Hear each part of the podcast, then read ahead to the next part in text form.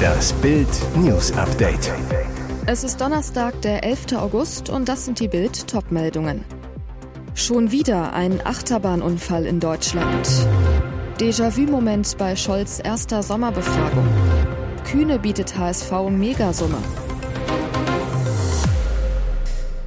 Schon wieder ein Achterbahnunfall in Deutschland. Bei einem Unfall auf einer Achterbahn im Legoland im schwäbischen Günzburg sind 31 Menschen verletzt worden.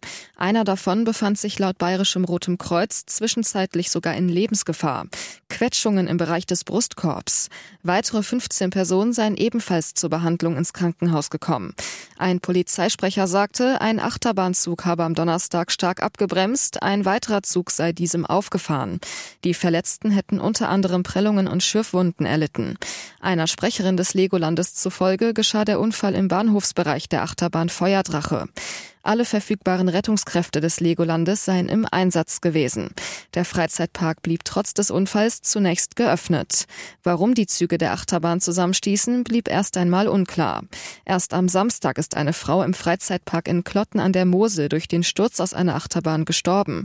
Warum die Frau aus der Achterbahn stürzte, ist noch unklar. Déjà-vu-Moment bei Scholz erster Sommerbefragung. Am Donnerstag musste sich Olaf Scholz erstmals als Bundeskanzler in der traditionellen Sommerpressekonferenz den Fragen der Journalisten stellen. Fast zwei Stunden lang beantwortete Scholz die Fragen der Hauptstadtreporter im Haus der Bundespressekonferenz. Mal mehr, mal weniger ausführlich, mal dünnhäutig, mal überraschend. Das Scholz Versprechen. Wir werden alles dafür tun, dass die Bürgerinnen und Bürger durch diese schwierige Zeit kommen. Dünnhäutigster Moment. Ein Journalist fragt zur Cum-Ex-Affäre, vermischt seine Frage mit Aussagen. Scholz ernst. Sie könnten diese Tatsachenbehauptungen nicht erhärten, wenn sie es müssten. Überraschungsmoment. Scholz zaubert plötzlich ein neues Pipeline-Projekt aus dem Hut, das vielen bislang kein Begriff war. Die Portugal-Pipeline. Aha-Erlebnis. Scholz berichtet über eine Sitzung aus seiner Zeit als Hamburger Bürgermeister, in der man sich unter anderem mit Plänen für ein LNG-Terminal in Wilhelmshaven beschäftigt habe. Aber an Inhalte seiner Treffen mit Warburg-Banker Christian Olearius, die für die Aufklärung der Cum-Ex-Affäre von größter Wichtigkeit sind, konnte und kann er sich auch trotz diverser Nachfragen bei unterschiedlichen Gelegenheiten nicht erinnern. Beobachter kritisieren, damit mache er es sich viel zu leicht, weiche aus, statt konkrete Fragen klar zu beantworten.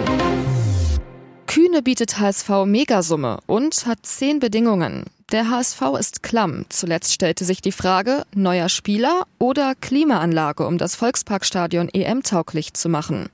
Nun gibt es ein neues Angebot zur Sanierung des Clubs, ausgerechnet von Dauerkritiker Klaus Michael Kühne. Er bietet dem HSV 120 Millionen Euro an und stellt dafür zehn Bedingungen. Die wichtigsten Punkte, unter anderem will Kühne mehr Macht.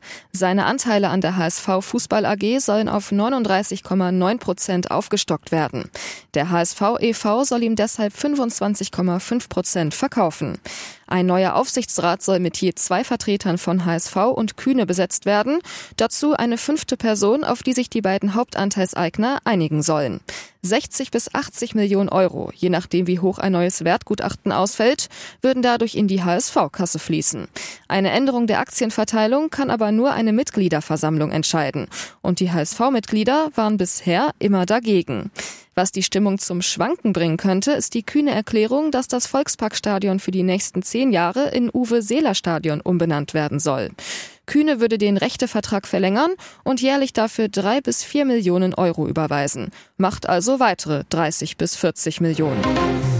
Für Schlesinger wird's noch ungemütlicher. Die Berliner Generalstaatsanwaltschaft hat die Ermittlungen zu der Affäre um die zurückgetretene RBB-Intendantin Patricia Schlesinger an sich gezogen. Das teilte ein Behördensprecher am Donnerstag auf Anfrage mit. Die Ermittlungen richten sich nach Angaben der Behörde gegen Schlesinger, ihren Ehemann und den zurückgetretenen RBB-Verwaltungsratschef und Messechefkontrolleur Wolf Dieter Wolf. Das Online-Medium Business Insider hatte den Fall Ende Juni ins Rollen gebracht. Es geht um angebliche Vetternwirtschaft und auffällige Privilegien für die Intendantin. Der Vorwurf, der langjährige RBB-Verwaltungsratschef Wolf-Dieter Wolf soll Schlesingers Ehemann Gerhard Spörl lukrative Jobs bei der Messe Berlin verschafft haben. Dort sitzt Wolf als Vorsitzender im Aufsichtsrat. Schlesinger soll im Gegenzug Beraterverträge für das 100 Millionen Bauprojekt an Unternehmen im Umfeld von Wolf organisiert haben.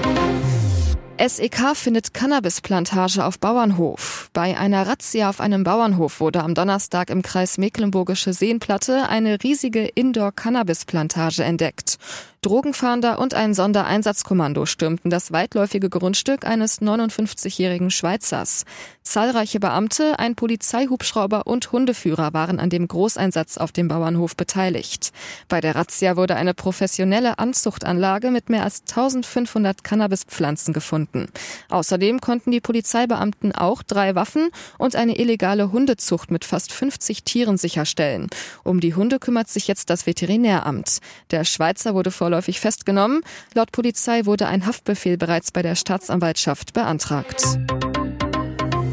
Und jetzt weitere wichtige Meldungen des Tages vom Bild Newsdesk. Wer mit einem an Affenpocken erkrankten Menschen zusammenlebt, muss in Quarantäne.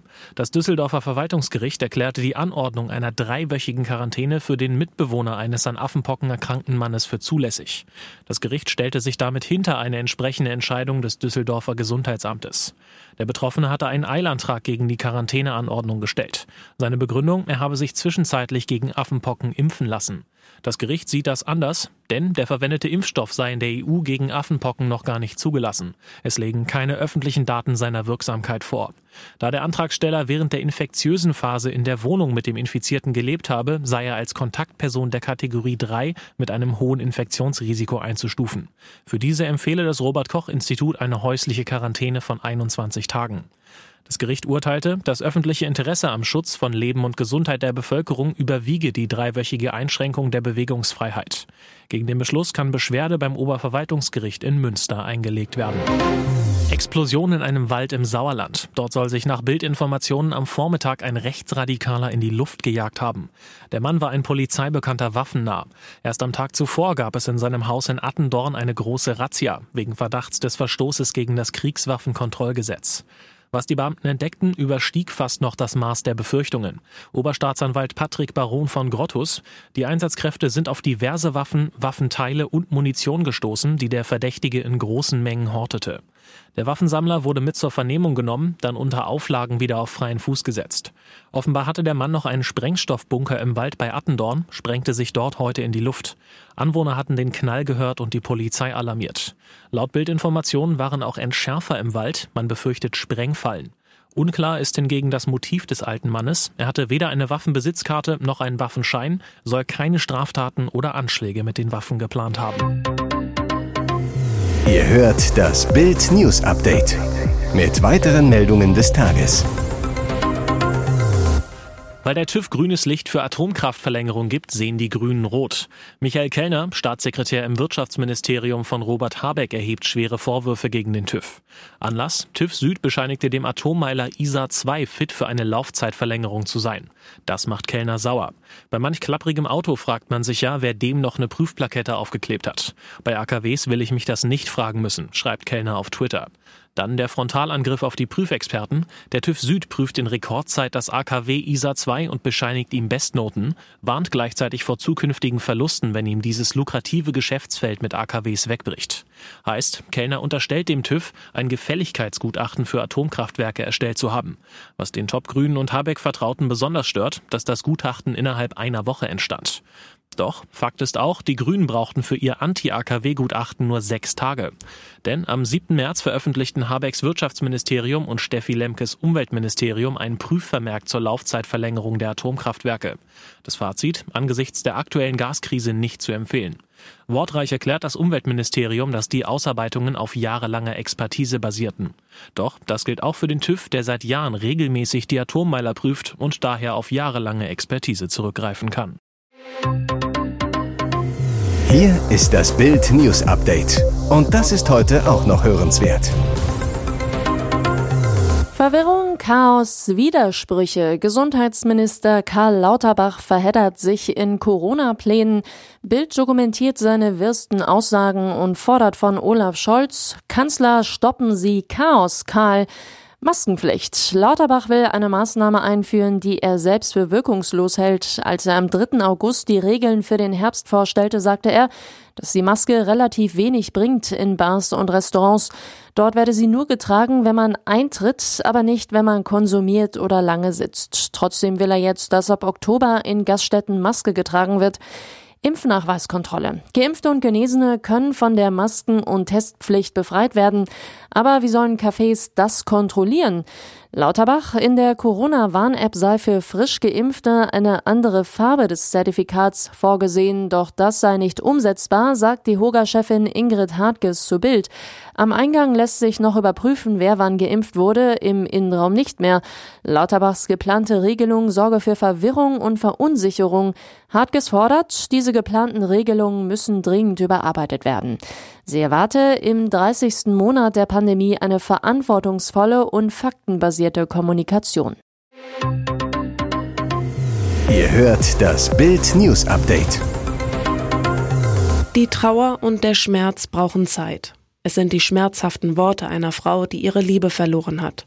Die Freundin des verstorbenen Tobias, der im Alter von 25 Jahren starb, wandte sich am Mittwoch mit einer emotionalen Botschaft auf Instagram an die Öffentlichkeit. Sie schreibt, in tiefer Trauer und mit großem Schmerz müssen wir euch mitteilen, dass Tobias viel zu früh von uns gegangen ist.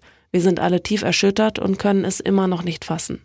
Kurz zuvor hatte die Polizei bekannt gegeben, dass Tobias zweifelsfrei identifiziert wurde und keinem Verbrechen zum Opfer fiel. Ihren Post schließt Anna mit den Worten die Trauer und der Schmerz brauchen Zeit, die wir uns gerne nehmen würden. Danke für euer Verständnis. Deine Anna, Mama, Papa, dein Bruder Jonas im Namen aller Angehörigen und Freunde. Weitere spannende Nachrichten, Interviews, Live-Schalten und Hintergründe hört ihr mit Bild TV Audio. Unser Fernsehsignal gibt es als Stream zum Hören über TuneIn und die TuneIn-App auf mehr als 200 Plattformen, Smart Speakern und vernetzten Geräten.